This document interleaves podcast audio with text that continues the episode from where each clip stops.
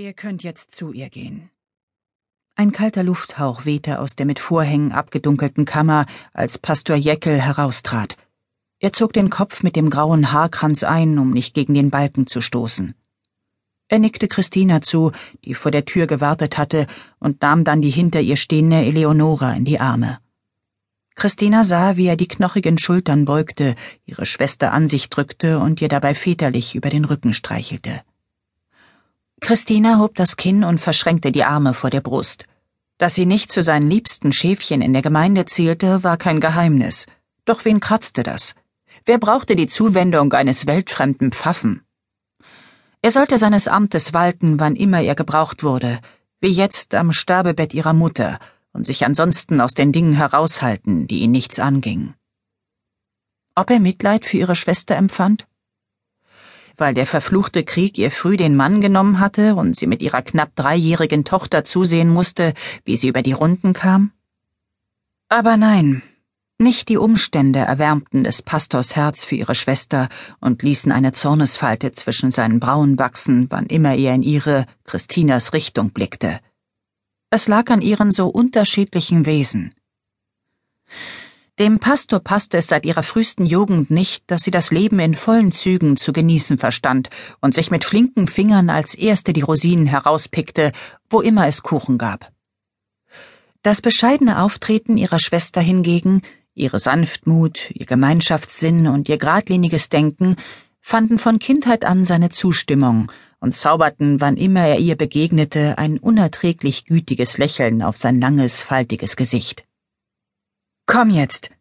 Sie packte Eleonora an der Schürze, die sie über ihrem Winterkleid trug, und riss sie aus der Umklammerung des Geistlichen. Ich will auch zu Mutter, ich will auch! Die schrille Stimme der achtjährigen Clara erklang aus der Wohnstube, dann das Poltern, als sie die drei Stufen hinauf zum ersten Stockwerk des Fachwerkhauses hastete. Psst, zischte Christina ihr zu. Pastor Jeckel nahm Claras von Sommersprossen übersätes Gesicht in beide Hände und drückte ihr einen Kuss auf die Stirn. Geh mit deinen Schwestern, Clara, und nimm Abschied in Würde. Abschied? Oh nein, Herr Pastor, bitte nicht. Bitte machen Sie, dass sie noch nicht stirbt. Sie darf noch nicht sterben. Was soll aus uns werden, wenn sie nicht mehr da ist? Bitte, Herr Pastor, helfen Sie ihr. Kindchen, Kindchen, der Geistliche presste das Mädchen an sich, streichelte über die zu Kringeln aufgedrehten, honigfarbenen Zöpfe. Gott ruft sie zu sich. Ihre Stunde ist gekommen. Hilf ihr, in Ruhe und Frieden zu gehen. Claras Schluchzen an seinem Bauch verebbte. Zitternd zog sie die Nase hoch und wischte sie sich mit dem Blusenärmel ab. Eleonora drängte sich in dem engen Flur, in dem sich der Geruch nach feuchtem Holz mit dem abgestandenen Rauch des Bollerofens aus der Küche mischte, an dem Pastor vorbei. Wo ist Sophia? Hast du nicht gerade noch mit ihr gespielt, Clara? Christina unterdrückte ein Seufzen. Selbst in der Todesstunde der Mutter galt die größte Sorge ihrer Schwester wie stets dem Töchterchen. Clara wies mit dem ausgestreckten Arm in die Wohnstube, Sie spielt mit dem Kochgeschirr und den Löffeln auf den Dielen. Ich habe ihr eine Wolldecke untergelegt, wegen der Kälte vom Boden. Eleonora linste um die Ecke, um sich selbst zu vergewissern, dass es dem Kind an nichts fehlte. Der sorgenvolle Blick in ihren Augen blieb. Nacheinander betraten die drei Schwestern das Sterbezimmer der Mutter. Das herbbittere Aroma von Kräutern überlagerte den Modergeruch der Holzbalken. Der Doktor hatte strenge Anweisung gegeben, die Fenster nicht mehr zu öffnen, und so wölkte sich seit Tagen über dem schmalen Holzbett etwas wie der Hauch des Todes, den Theresa Weber mit jedem Ausatmen verströmte. Christina setzte sich links von ihr auf den einzigen Hocker, das Holz knarrte. Rechts von ihr ging Eleonora auf die Knie, Clara kauerte sich ans Fußende, umklammerte durch die Laken hindurch die Beine der Mutter und bettete den Kopf in ihren Schoß, während die Tränen über die Kinderwangen liefen. Mutter, Christinas Stimme klang belegt, als sie das Gesicht der Sterbenden betrachtete. Wächsern wölbten sich die Wangenknochen unter der grauen Haut. Die Augen lagen tief in den Höhlen von Schatten umgeben. Der Mund war eingefallen, die Lippen nach innen geglitten, Die Unterlippe bebte bei jedem Ausatmen, das der Sterbenden Mühsal zu bereiten und den letzten Rest ihrer Lebenskraft zu kosten schien. Ihre Brust hob und senkte sich unter dem Tuch. Theresa griff nach Christinas Ellbogen, mit der rechten tastete sie nach Eleonora, die die knochigen Finger der Mutter mit beiden Händen umfing. Theresas Blick unter halbgeschlossenen, wimpernlosen Lidern heftete sich auf Christina. Du musst es mir versprechen, hauchte sie. Christinas Herz begann zu pochen, während sie näher mit dem Ohr an den Mund der Sterbenden ging. Was soll ich dir versprechen, Mutter? Was? Du musst mir versprechen, dass du dich um deine Schwestern kümmerst, dass du die Weberei fortführst, mit allen Kräften, zu denen du fähig bist. Ein heftiger Hustenanfall unterbrach Theresa. Kraftlos röchelte sie und atmete pfeifend ein. Endlich beruhigte sie sich so weit, dass sie fortfahren konnte.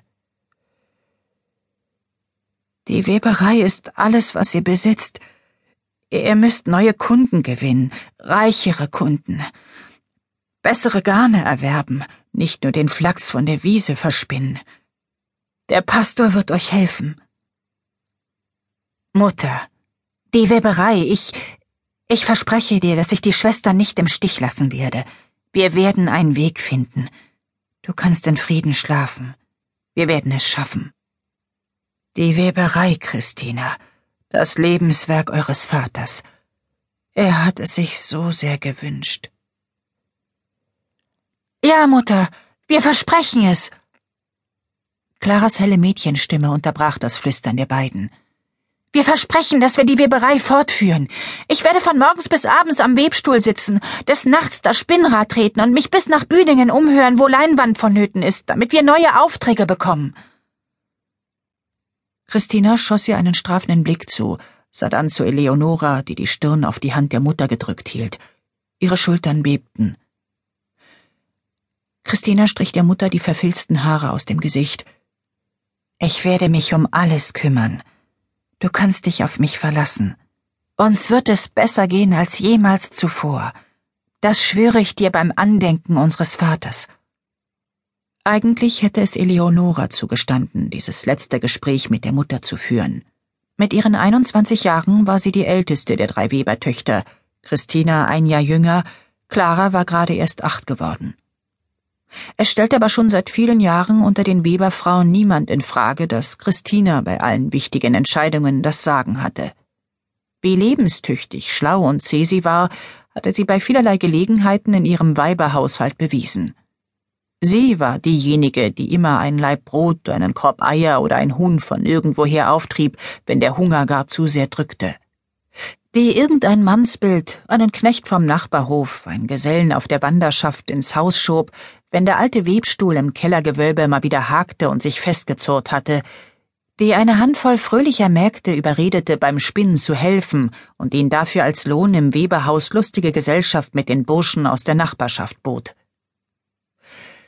Christina füllte diese Führungsrolle in der Familie mit Selbstverständlichkeit aus. Eleonora war nicht der Typ Frau, der sie ihr streitig machte.